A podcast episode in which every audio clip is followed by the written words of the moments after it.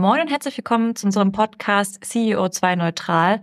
Wir begrüßen euch wie immer zu unserem Austausch mit spannenden Gästen dazu, wie denn Unternehmen, UnternehmerInnen und MitarbeiterInnen sich der Reise anschließen können zu mehr Nachhaltigkeit und das auf jeglichen Ebenen im Unternehmen, ökonomisch, ökologisch sowie sozial.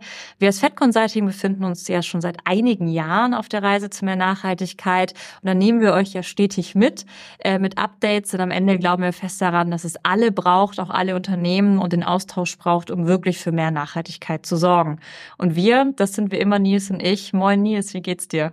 Moin Maike, mir geht's sehr gut. Ähm, wir haben ja heute mal wieder eine geänderte Situation, dass wir nicht in einem Raum sitzen. Da muss ich mich erstmal gerade so ein bisschen drauf einstellen. Chatfenster auf und so. Ähm, aber ich freue mich total, denn wir haben heute Abend noch äh, unsere Weihnachtsfeier. Das wird bestimmt äh, lustig und freue mich auch auf unseren Gast. Wen haben wir denn da? Wir haben heute äh, Christoph Schenek zu Besuch. Christoph, wir kennen dich ja auch schon ein bisschen länger tatsächlich, arbeiten schon seit vielen Jahren bei der Microsoft zusammen. Wir sind ja auch Microsoft-Partner. Wir freuen uns total, dass du heute da bist und vorbeikommst.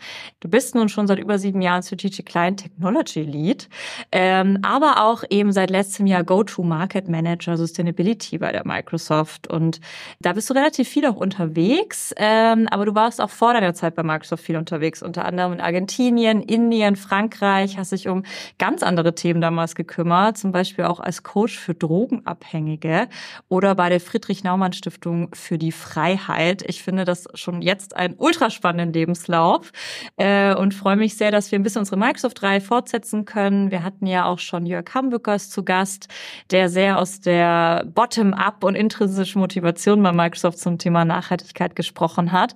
Und ich freue mich, dass wir heute nochmal mal ein bisschen mehr auch in die Technologie von Microsoft reingucken. Was kann man denn da eigentlich alles so tun?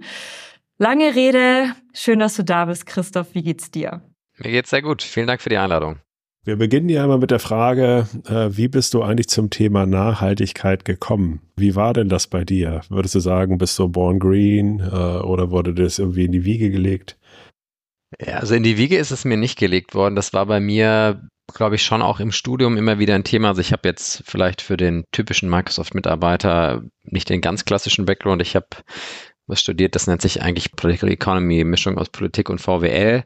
Und da war ich dann auch sehr viel in so, ich sag mal, Fragen drin, wie sieht eigentlich ein moderner Kapitalismus aus? Wie verändern sich äh, eben auch entsprechende Systeme? Was ist die Bedeutung von Regulatorik? Und da kam dann auch immer stärker, beispielsweise, als ich da in den USA studiert habe, eigentlich die Frage auf, ja, wie sieht eigentlich ähm, ein nachhaltiges äh, gesellschaftliches System aus? Was ist die Rolle von Regulatorik, wenn es um beispielsweise erneuerbare Energien geht? Und dann habe ich das sukzessive einfach weiter reingefunden. Habe dann, als ich da in Paris studiert habe, äh, das Privileg gehabt, zeitgleich zur Pariser Klimakonferenz in Paris zu sein und hatte ganz viele Professorinnen und Professoren, die da auch mitgearbeitet haben. Und dann gab es ja auch das, sag mal, ja, historische Abschlussdokument und dann bin ich da einfach weiter dran geblieben und habe mich auch vor allem einfach privat sehr, sehr viel damit beschäftigt. Also was bedeutet das eigentlich?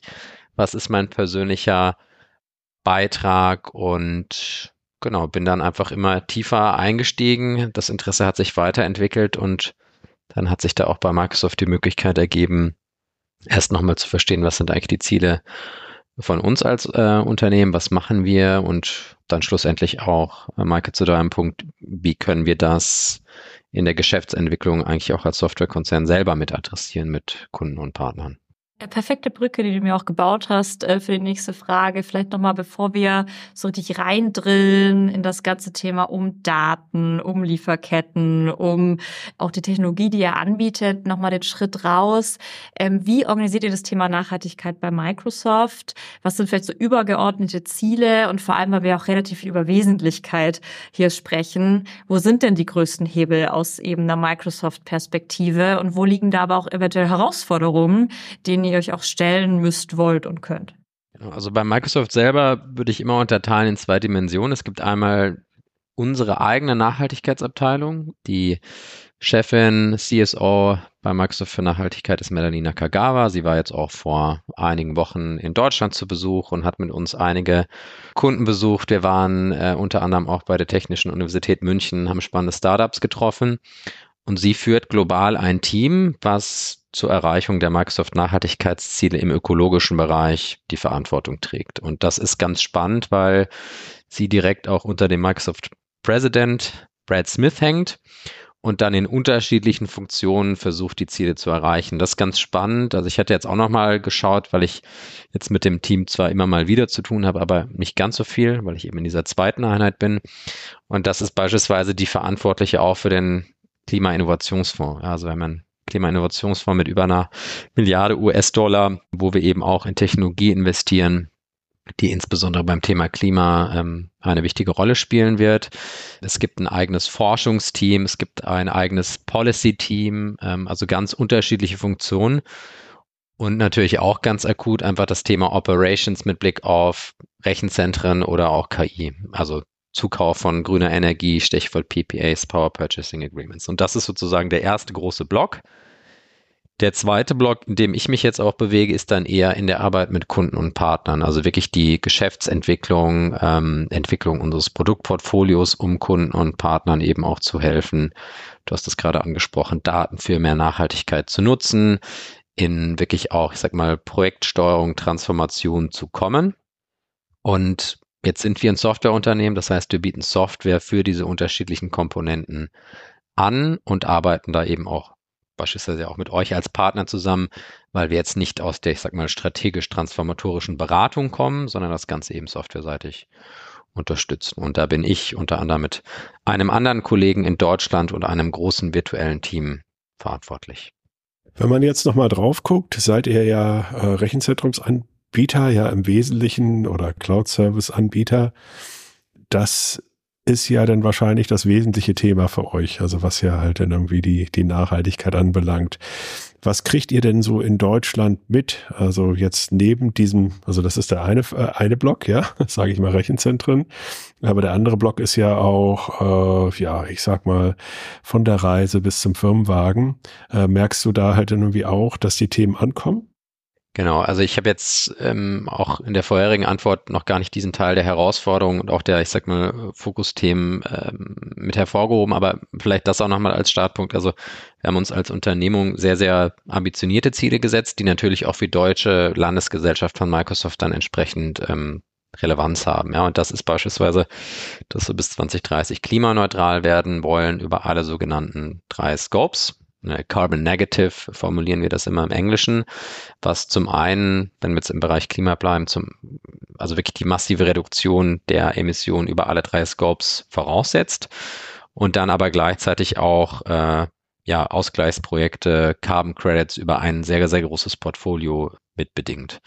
Und wenn ich jetzt mal in diese zwei Blöcke wieder unterteile, also einmal Klimareduktion der Emissionen über alle drei Scopes, was sind da so die großen Herausforderungen? Also im Kontext Rechenzentrum, äh, Nils, ist es sicherlich die Frage, wie bekommt man eine globale Rechenzentrumsinfrastruktur mit erneuerbarer Energie versorgt? Das ist natürlich etwas, wo wir A, einen großen Hebel haben, aber B, auch gewisse Abhängigkeiten natürlich von der lokalen Infrastruktur haben. Ja, also die Versorgung mit erneuerbaren Energien ist in Deutschland eine andere als in anderen Teilen der Welt und da gibt es natürlich auch gewisse Abhängigkeiten. Gleichzeitig ist es so, dass wir uns das Ziel auch gesetzt haben, bis 2025 100 Prozent erneuerbare Energien in den eigenen Operations, somit auch in den Rechenzentren zu beziehen. Und was jetzt, ich sag mal, die deutsche Organisation angeht, du hast vorhin auch ähm, die Community erwähnt, da ist es natürlich auch so, dass wir viele Initiativen treiben wollen, die zu mehr Nachhaltigkeit, jetzt auch nicht nur auf Klima bezogen, eben ausgerichtet sind. Und das ja, inkludiert das Reiseverhalten, das inkludiert aber eben auch wirklich das Aufschlauen, das Trainieren der Kolleginnen und Kollegen, was beispielsweise unser Produkt angeht. Also die Frage, wie nachhaltig ist denn jetzt eigentlich so ein Laptop, wie viel Emissionen stecken da drin, dass wir das auch einfach in die Köpfe bekommen und das versuchen wir eben auch über diese Community entsprechend mit zu adressieren. Du hattest es ja angesprochen, CO2 ist ja sicherlich halt wie ein großes Thema. Äh, darüber hinaus geht's ja auch noch, äh, wie sortiert ihr euch denn da? Also äh, Stichwort Wasser, Biodiversität sozusagen, äh, also oder, oder welche Themen nehmt ihr denn eigentlich grundsätzlich in den Blick oder welche Ziele habt ihr euch da gesetzt? Grundsätzlich haben wir vier große Blöcke. Das ist einmal das Thema äh, Klimaemissionen, Wasserabfall und dann auch Biodiversität. Und also ähnlich wie jetzt bei Klima ist eben unser Ziel, dass wir bei Wasser perspektivisch mehr Wasser aufbereiten, als wir auch wieder als Microsoft insgesamt verbrauchen. Also auch heute sind Rechenzentren einfach noch sehr, sehr wasserintensiv, was die Kühlung betrifft. Und im Bereich Biodiversität, und ich glaube, so langsam wird so ein bisschen klarer, wie wir da auch eben denken, tatsächlich auch mehr Land zu schützen, als wir verbrauchen. Ja, also auch durch den Ausbau der Rechenzentrumsinfrastruktur, durch Bürogebäude etc. gibt es natürlich Auswirkungen oder Einwirkungen auf die Umwelt und das versuchen wir eben auch durch diverse Projekte äh, mit entsprechenden dann auch Schutzflächen auszugleichen und zu kompensieren. Und auch im Bereich Abfall gibt es sehr, sehr ambitionierte Ziele. Also das sind so die wesentlichen Blöcke im Bereich der ökologischen Nachhaltigkeit. Das ist vielleicht auch nochmal wichtig, weil wir ja oft über ESG nur dann über das E sprechen und natürlich auch im Social- und Governance-Bereich gibt es nochmal separate Teams, die da entsprechend die ähm, Ziele äh, verfolgen oder die sich eben auch mit regulatorischen Anforderungen dann für diesen Bereich beschäftigen. Ja, das ist ja irgendwie auch spannend, wenn man halt mal schaut, äh, ihr seid ja mit euren Rechenzentren, mit eurer Software äh, natürlich eben auch relevant wiederum für eure Kunden, halt auch aus der Nachhaltigkeitsperspektive. Also ich sag mal flapsig, ihr seid ja der Scope 3 oder Teil des Scope 3s eurer Kunden. Merkst du, dass das da schon nachgefragt wird oder dass das da halt irgendwie ein Thema wird? Ähm, oder wie ist da deine Einschätzung? Auf jeden Fall. Also ich bin jetzt seit zwei Wochen, äh, seit zwei Wochen, genau, seit zwei Jahren äh, in dieser, in dieser Rolle verantwortlich und äh, sehe da auf jeden Fall die Entwicklung, dass die Anzahl der Anfragen sich wirklich sukzessive erhöht. Das gilt sowohl für jetzt ähm, beispielsweise die Azure Services, aber auch ganz konkret für M365. Das war am Anfang deutlich weniger oft nachgefragt und inzwischen haben wir wirklich eine Vielzahl an Kunden, die eben entsprechend diese Informationen verlangen. Und du hast einen wichtigen Aspekt angesprochen und da vielleicht auch nochmal die Brücke zu dem Punkt Herausforderung. Also circa 97, 98 Prozent der Gesamtemissionen von Microsoft sind im Scope 3 vorgelagert, nachgelagert. Und jetzt können wir natürlich ganz viel Fokus auf Scope 1 und 2 legen, machen wir auch, aber der große Hebel ist natürlich im Scope 3, wie das bei den meisten Unternehmen ist.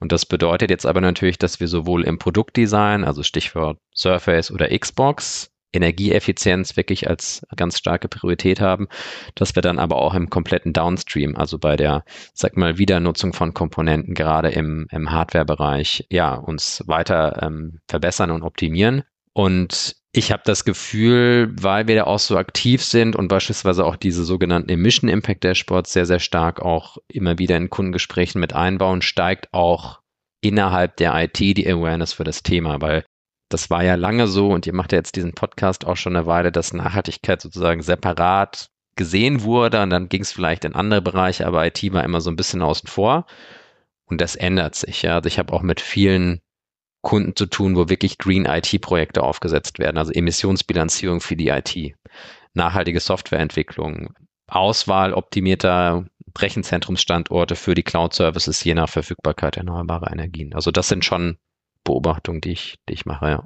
Ja, und auch jetzt kommen wir doch mal zum Datenthema, weil das äh, kitzelt mir äh, schon äh, ganz doll die ganze Zeit in den Fingern wenn wir auch so ein bisschen gucken und auch die Begleitung jetzt von unseren Kunden in den letzten Jahren auf dem Thema Nachhaltigkeit betrachten, dann ist eigentlich, wenn ich jetzt mal so schaue, kaum noch äh, ein Projekt, das wir mit Kunden machen, nicht auch ein Datenprojekt. Denn äh, das wird auch Regulatorik getrieben sein. Man muss ja auch äh, Transparenz äh, schaffen in vielen Unternehmen.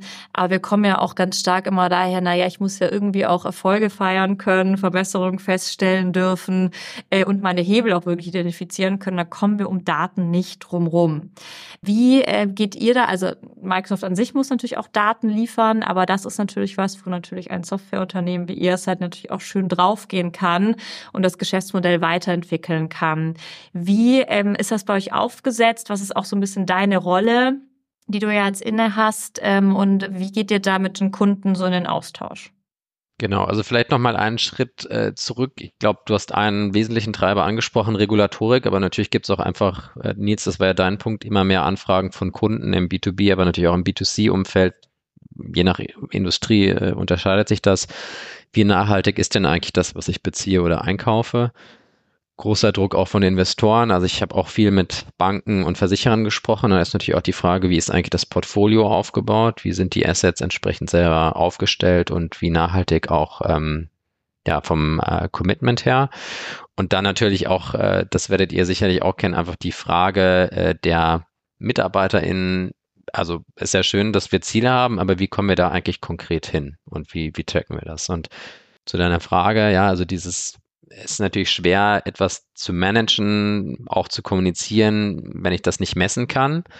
Und jetzt haben wir, glaube ich, in den letzten Jahren einfach Fortschritte gesehen, durch Regulatorik getrieben, dass sehr viele Unternehmen Ziele formuliert haben.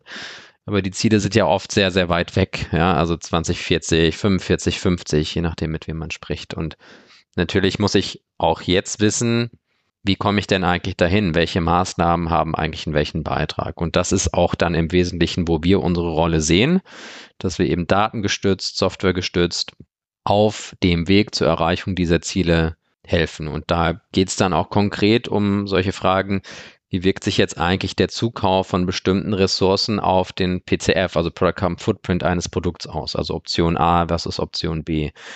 Wie wirkt sich eine bestimmte Maßnahme über den Verlauf der nächsten zehn Jahre aus? Was sind denn die Stellschrauben?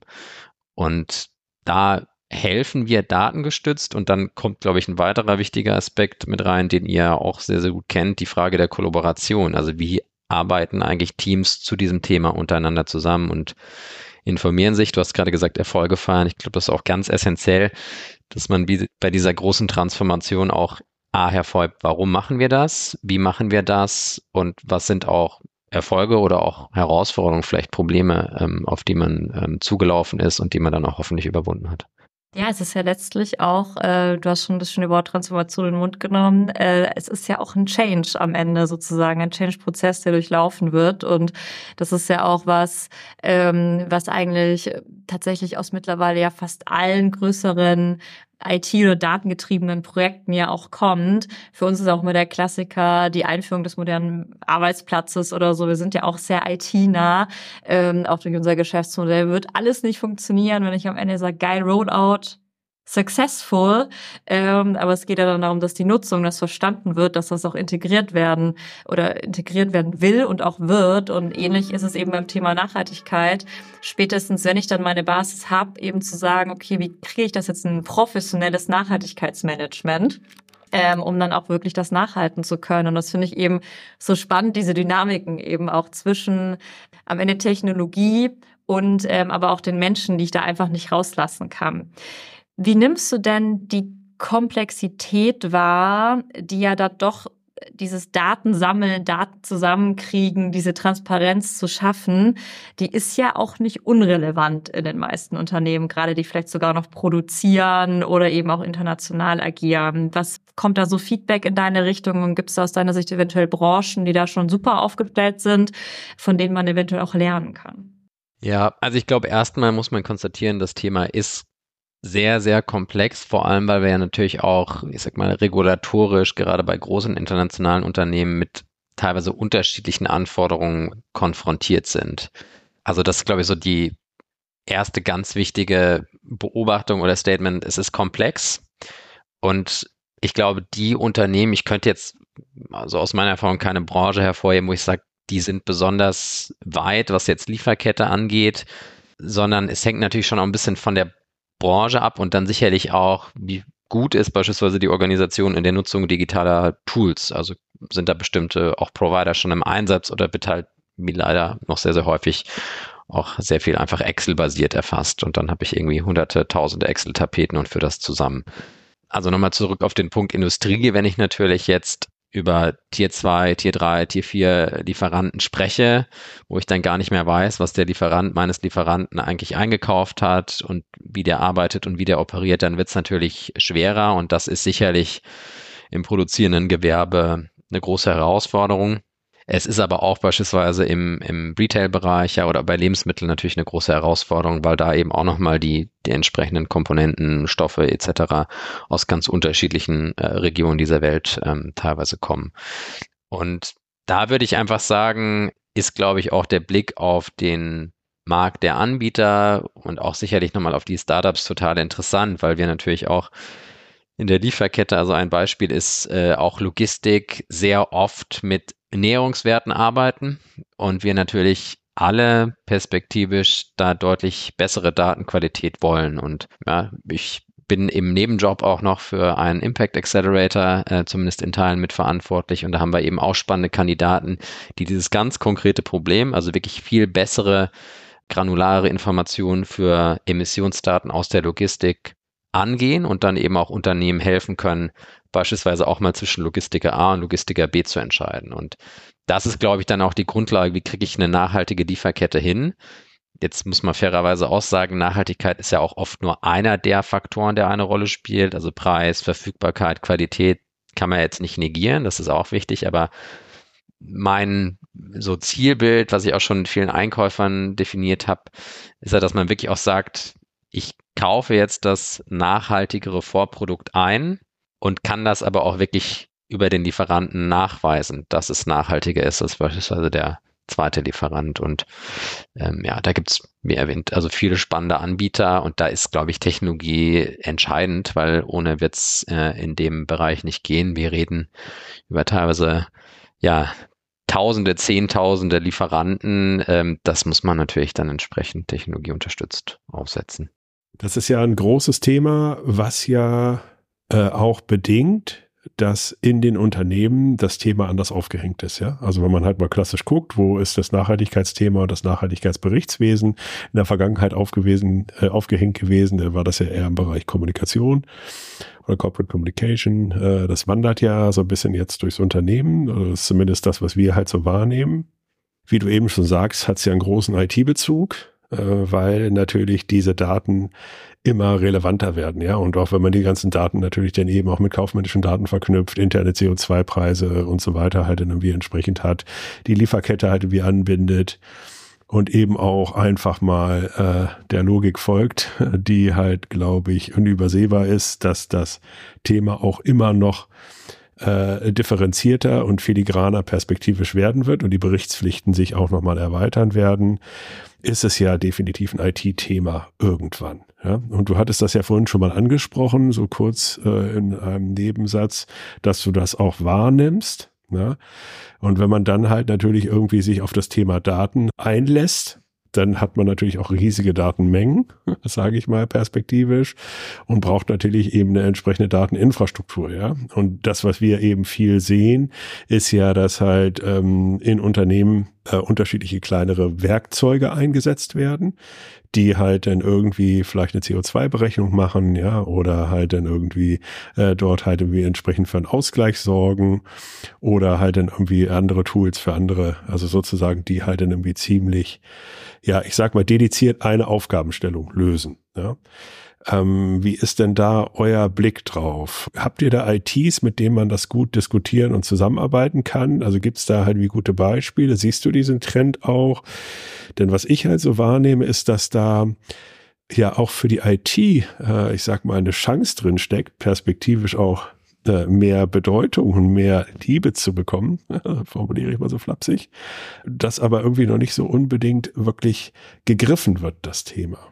Genau, ich glaube, das ist ein sehr wichtiger Punkt. Also ich habe jetzt sehr unterschiedliche Beobachtungen gemacht. Von IT-Organisationen, die gesagt haben, dass sie bei dem Thema bisher überhaupt keine Rolle spielen und sie auch überhaupt keine Kapazität haben, dort eine Rolle zu spielen, weil andere Themen im Vordergrund stehen, bis hin zu IT-Organisationen, die genau diese Chance erkannt haben und gesagt haben, naja, wenn es um den Aufbau einer ESG-Datenplattform geht, Überraschung, sollten wir eine Rolle spielen und können auch mit unserer Expertise entsprechend beitragen. Also ich habe beides erlebt und dann auch mit ganz vielen, ich sag mal, Zwischentönen äh, von wirklich sehr motiviert bis hin so interessiert mich nicht, vieles erlebt.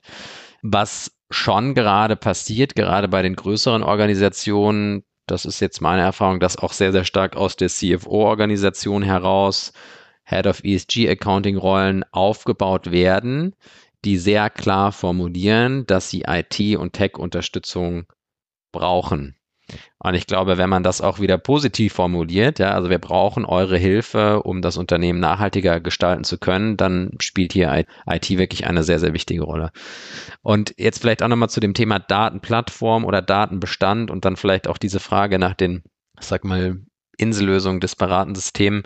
Das ist schon auch eine Beobachtung, die ich wahrnehme. Jetzt ist, glaube ich, auch insgesamt der ESG-Softwaremarkt sehr fragmentiert. Es gibt viele Spezialanbieter, die jetzt irgendwie Product Carbon Footprint machen. Dann gibt es ähm, ja Anbieter, die sich auf Wasser, Building, Energy Management etc. konzentrieren.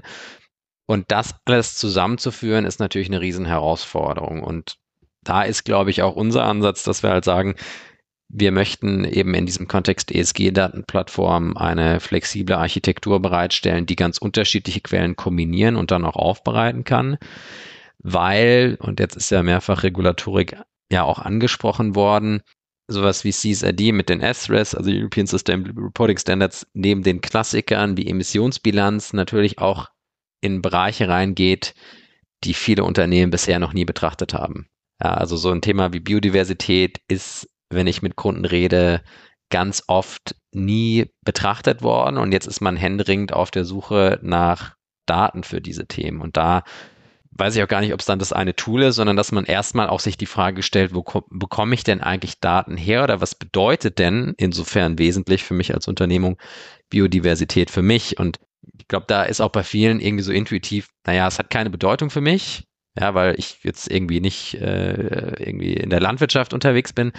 Aber wenn man sich das mal so ein bisschen auch überlegt und weiterdenkt, naja, habe ich dann halt Komponenten, Rohstoffe drin, die beispielsweise in meinem Kosmetikprodukt äh, eine Abhängigkeit von Biodiversität haben, dann wird es natürlich interessanter, sich diesen Fragen zu widmen. Und das ist, glaube ich, neben Datenplattform, Dateninfrastruktur das Thema, was ich immer wieder höre.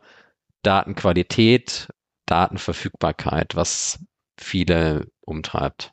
Vielleicht sogar darauf aufbauen, aber ich bin gespannt, äh, kann ich mir eine Frage auch nicht, ähm, äh, nicht unterdrücken. Ähm, gerade als Microsoft-Partner gibt es, glaube ich, kein Gespräch mehr, das ich mit äh, KollegInnen von dir führe, in dem wir nicht irgendwann über AI sprechen und Co-Pilot äh, und diese aktuelle Bewegung, die ja wirklich, also die ja wirklich total spannend ist und auch so eine Geschwindigkeit hat, Wahnsinn. Wie siehst du denn aus deiner Rolle heraus im Hinblick äh, auf Nachhaltigkeit und auch dem, was ihr anbieten könnt, äh, AI? Also kann das da unterstützen? Wenn ja, gibt es da schon vielleicht Use Cases oder Ideen, die ihr schon habt? Das würde mich noch brennend interessieren. Also ich glaube, die Beobachtung würde ich teilen. Es ist in jedem, es ist in jedem Kundengespräch ein Thema und eine Diskussion. Gleichzeitig würde ich auch sagen, und da bin ich jetzt natürlich auch ein bisschen biased, dass das Thema Nachhaltigkeit in keinem Gespräch mit einem Kunden nicht irgendwie auffällt. Und wenn es die Frage beispielsweise ist, wie nachhaltig ist denn eigentlich jetzt die KI oder der Co-Pilot, den ihr anbietet? Und das sind auch immer so die zwei Dimensionen, in denen ich denke. Also die erste Frage, wie kann denn künstliche Intelligenz für Nachhaltigkeit genutzt werden? Und die zweite Frage, wie nachhaltig ist denn eigentlich die KI oder die LLMs, die Large Language Models, die dahinter stecken? Und wenn ich das jetzt nochmal so ein bisschen detaillieren kann, also bei dem ersten Punkt, wie kann KI helfen? Wir haben da vor kurzem auch ein großes White Paper auch mit Microsoft Research veröffentlicht, wo wir unterschiedliche Use Cases angehen. Aber ich glaube, ein ganz entscheidender Punkt, wir haben ja jetzt mehrfach darüber gesprochen, dass, ich sag mal, Erfassen, Aufbereiten, Analysieren von großen Datenmengen, auch im Kontext Nachhaltigkeit, CSRD schreit ja nur nach künstlicher Intelligenz. Ich glaube, das ist ein sehr, sehr spannender äh, Anwendungsfall und da gibt es auch jetzt wirklich viele Entwicklungen im Softwaremarkt, das eben einzubinden. Zweiter Bereich ist sicherlich, wie kann ich eigentlich Mitarbeiterinnen im Unternehmen befähigen, auch mit KI-unterstützten Systemen sich zu dem Thema weiterzuentwickeln oder ähm, äh, zu forschen, äh, unterschiedliche Quellen äh, zu konsolidieren und äh, aufzubereiten. Und ich glaube, der dritte Punkt, der auch nochmal wirklich sehr, sehr spannend ist, wirklich dann auch in der, ich sag mal, Produktentwicklung, ja, also bis hin auf äh, die entsprechenden Komponenten oder Materialien, wie kann ich da AI verwenden, um vielleicht auch völlig neue Produkte, nachhaltigere Produkte zu entwickeln. Also das sind so drei Bereiche, die wir sehen. Es gibt noch andere, ja, also auch eben Risikobeurteilung, Waldbrandgefahr und so weiter, also äh, durch entsprechende Bildanalyse. Ähm, aber das sind so einige der Anwendungsfälle. Und die zweite Frage, die ich glaube auch richtig und wichtig ist, wie nachhaltig ist denn Cloud Computing beziehungsweise KI von einem großen Hyperscaler? Und da ist es, glaube ich, auch immer wichtig, das merke ich in meinen Diskussionen, erstmal zu unterscheiden zwischen dem Energieverbrauch und dann auch den Emissionen. Ja, weil das wird häufig gleichgesetzt und die ganz entscheidende Frage dabei ist natürlich, wie dekarbonisieren wir eigentlich unsere Energieinfrastruktur, weil am Ende hängt an der Energieinfrastruktur eben auch das Rechenzentrum des Hyperscalers. Und das ist, glaube ich, eine ganz, ganz entscheidende Frage. Und jetzt mal konkret, was Microsoft angeht, der vorhin auch erwähnt, unser Ziel 2025. Wir sind einer der größten Käufer von diesen PPAs, also Power Purchasing Agreements, die auch ein ganz klares Signal an den Markt geben, dass da die Nachfrage da ist. Und gleichzeitig kann man natürlich auch bei den Modellen selber sehr, sehr viel machen. Also wir reden immer über LLMs, Large Language Models, aber es gibt ja auch kleinere Modelle, die entsprechend weniger compute-intensiv sind, die eine wichtige Rolle spielen können. Die Frage, wann und wo trainiere ich mein Modell, ist entscheidend. Also wir reden über die sogenannte Carbon Intensity im jeweiligen Netz. Also je nach Rechenzentrumsstandort unterscheidet die sich. Die sieht in Australien eben anders aus als in Deutschland. Das heißt, es kann auch eine Frage sein beim Trainieren des Modells. Und was man, glaube ich, auch nicht vergessen darf, dass natürlich in den letzten Jahren sich die Effizienz in den Rechenzentren massiv verbessert hat und dass das eben auch mit Blick auf KI und dann entsprechende spezialisierte GPUs weiterhin der Fall sein wird. Und ich will jetzt auch gar nicht ablenken, also es gibt da auf jeden Fall eine Diskussion, die man führen muss, aber ich werde halt häufig konfrontiert mit, naja, mehr KI, mehr Emissionen und so einfach ist es halt nicht. Ne? Also man muss dann wirklich schon ins Detail schauen und auch nochmal den, ich glaube, sicherlich positiven Aspekt und positive Anwendungsfälle hervorheben. Ja, jetzt seid ihr ja in Deutschland ja neben dem Sales- und Marketing-Aspekt auch noch eine Partnerorganisation. Wie nimmst du denn das eigentlich in der Partnerlandschaft wahr? Beziehungsweise was würdest du dir denn eigentlich von den Partnern wünschen? Und äh, gibt es da halt wie schon äh, auch so Beispiele, wo du sagst, okay, äh, das läuft schon gut oder da ist auch eine Awareness da? Genau, also ich glaube, also Partner sind äh, essentiell, auch ihr seid als Partner essentiell, weil einfach das Operating-Modell von Microsoft ja jetzt im Bereich Nachhaltigkeit nicht ist, äh, komplett die strategisch transformatorische Beratung zu machen oder eine doppelte Wesentlichkeitsanalyse zu begleiten, sondern wir sind Softwareanbieter, die dabei unterstützen kann. Und wir brauchen die Partner sowohl für diese ersten Schritte als natürlich auch dann die Implementierung der Software. Also wir haben ja, das wisst ihr besser als ich, äh, einen relativ, äh, ich sag mal, ähm, kleinen Teil auch bei Microsoft Deutschland, der die Implementierung unterstützt. Also die gibt's, aber ist jetzt nicht so äh, groß. Und ähm, da brauchen wir Partner. Ich nehme bei fast allen Microsoft-Partnern, also auch den klassischen Microsoft-Partnern, wahr, dass das Thema von allen Kunden herangetragen wird, also von Partnern, die eher im ERP-Umfeld sind, Partner, die im Modern Workplace-Bereich unterwegs sind, Partner, die im Infrastrukturbereich sind, wo die Frage aufkommt, naja, wie nachhaltig ist denn jetzt eigentlich die Architektur, die ich gewählt habe, gegenüber einer zweiten Option? Also über das ja sehr breite und diverse Partnerökosystem ist das eine Frage, die eine Rolle spielt. Gleiches gilt auch für die Surface-Partner. Also auch dort bekommen wir von Kunden signalisiert, dass die Frage der Nachhaltigkeit von Hardware eine wichtige Rolle spielt. Und jetzt, also positive Beispiele. Ich glaube, da gibt's sehr, sehr spannende Beispiele. Ich will jetzt auch keinen konkreten Partner hervorheben, aber was wir jetzt eben auch zweimal aus äh, der deutschen Organisation gemacht haben, war unser Sustainability Leader Forum. Kann man sich auch entsprechend anschauen, wo wir eben auch Kundencases unterstützt von Partnern hatten wo dann eben Projekte auch mit dem ähm, Sustainability Manager äh, vorgestellt wurden im Kontext Klimabilanzierung, Climate Action Plan Abbildung ähm, und so weiter. Aber es gibt natürlich auch spezialisierte Partner. Wir haben vorhin sehr viel über die Lieferkette gesprochen, die de facto Goldstandard sind, wenn es beispielsweise um Nachhaltigkeitsratings geht und die wiederum die Azure-Infrastruktur nutzen. Also es sind sehr unterschiedliche, diverse Partnerschaften, die wir da auch versuchen aufzubauen. Und das vielleicht noch letzter Punkt von mir ist auch meine Aufgabe, da eben Kunden mit diesem breiten Partnerökosystem zu beraten, wer denn sinnvoll sein könnte, um aus der Kombination ne, Strategie, Transformationsberatung, Softwareimplementierung äh, auch ein sinnvolles ähm, Bild zu zeichnen. Ja, da steht sich ja auch wieder ganz schön der Kreis. Es geht ja eben um Austausch und Lernen voneinander. Ähm, und genau das kann man dann ja eben auch nutzen sich da inspirieren lassen von schon äh, Lösungen, die es einfach gibt und anderen Unternehmen, die da vielleicht schon vorangegangen sind. Deswegen, ich habe es ein bisschen befürchtet, wir sind äh, doch deutlich über die Zeit äh, hinausgelaufen heute bei dem Call, aber ich finde es nicht schlimm. Ähm, es war einfach super spannend. Christoph, vielen lieben Dank, dass du dir die Zeit genommen hast. Und wir geben am Ende ja immer noch unserem Gast die Möglichkeit, einen Appell loszuwerden. Das heißt, wenn du jetzt irgendwas noch nicht sagen konntest oder wir nicht die richtigen Fragen gestellt haben oder äh, du noch was unterstreichen möchtest, ist das jetzt nochmal deine Chance. Ja, also ich glaube, mein Appell, ähm, und das ist ein Appell, den ich selber mal auf einem Panel von einem weiteren Panelisten gehört habe, der einfach in die Runde sagte, äh, hört auf, für Unternehmen zu arbeiten, die Nachhaltigkeit nicht ernst nehmen. Und das muss kein Unternehmen sein, es kann auch ein anderer Arbeitgeber, eine Behörde oder wie auch immer sein. Ich glaube, wenn man da das Gefühl hat, da passiert nichts oder es wird nicht ernst genommen, dann sollte man sich die Frage stellen, ob man das vielleicht auch intern ändern kann oder ob dann vielleicht auch ja, ähm, andere ambitioniertere Institutionen ähm, da auch ähm, eine Option sein können. Also ich glaube, der Druck und auch der zeitliche Druck ist so groß, dass wir da alle MitstreiterInnen brauchen, auch unbequeme Fragen zu stellen und aktiv zu werden. Absolut. Christoph, danke für deine Zeit äh, und die vielen Eindrücke, die du mit uns geteilt hast heute. Herzlichen Dank. Danke euch.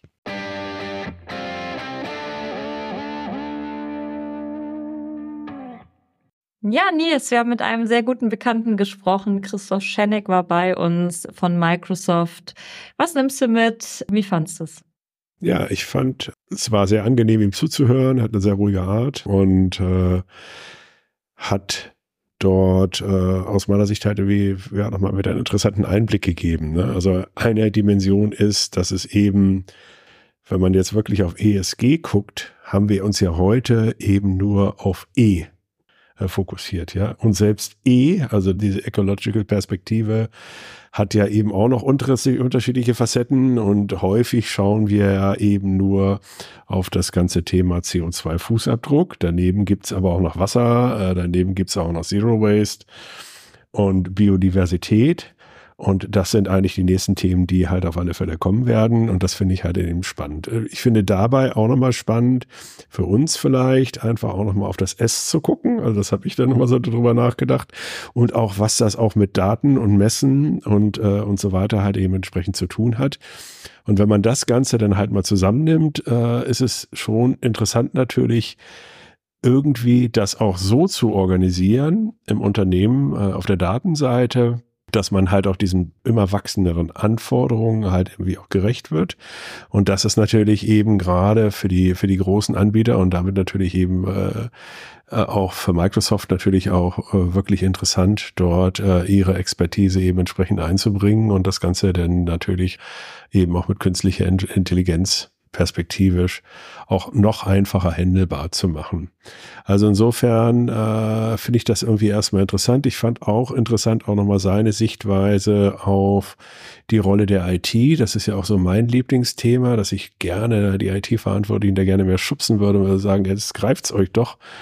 Und äh, dass das ich eben auch bei ihm halte wie deckt, dass das von bis geht und dass das, äh, ja, dass da ist eigentlich ein großes Potenzial noch das äh, verstehe ich halt wie noch nicht so ganz, warum dort da so viele noch so zögern, ja? weil das ja eben eigentlich ein ureigenes äh, IT-Thema ist und eben nicht nur den eigenen äh, Carbon Footprint äh, halt dann eben entsprechend zu messen und sich selber zu optimieren, sondern eben auch dort eben entsprechend zu positionieren innerhalb der Unternehmung.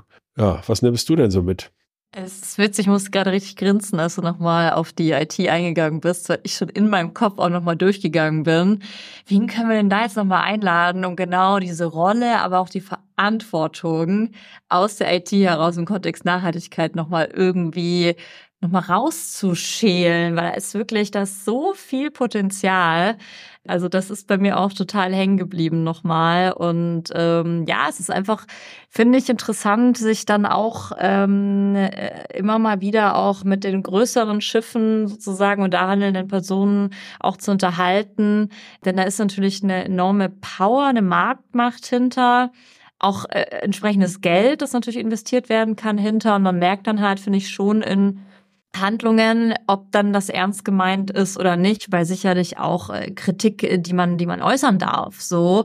Ähm, aber mir ist auch äh, wieder in den Sinn gekommen, als Christoph so ein bisschen nochmal auch in die USA geblickt hat und die, die CSO, die ja unter Brad Smith hängt. Und ich erinnere mich an ein Zitat von Brad Smith, ich glaube schon Mitte, Anfang diesen Jahres, der ja meinte, CSRD ist the new GDPR. Also äh, diese ganze Pflicht aus dem EU Green Deal, ähm, Corporate Sustainability Reporting Directive, ähm, hat er praktisch gleichgesetzt wie damals diese, diese ganzen Datenschutzverordnungsthemen. Und das sind schon nicht zu unterschätzende Botschaften, ähm, finde ich, aus einem, aus dem höchsten Management eines Konzerns der auch sehr aktiengetrieben, sehr, sehr Shareholder-getrieben ist durch einfach die Unternehmensform. Und ja, wir sind natürlich auch ein bisschen biased als Microsoft-Partner, aber ähm, ich finde, dass das schon cool ist, was sie sich vornehmen und ähm, muss natürlich weiter bewiesen werden und finde es einfach mal wieder spannend, sowohl in den Microsoft-Kosmos einzutauchen, als dann eben auch zu hören, welche Themen sie eben auch mit den Kunden besprechen und dass eben auch die Kunden ziehen. Und das ist natürlich auch mal ein gutes Zeichen,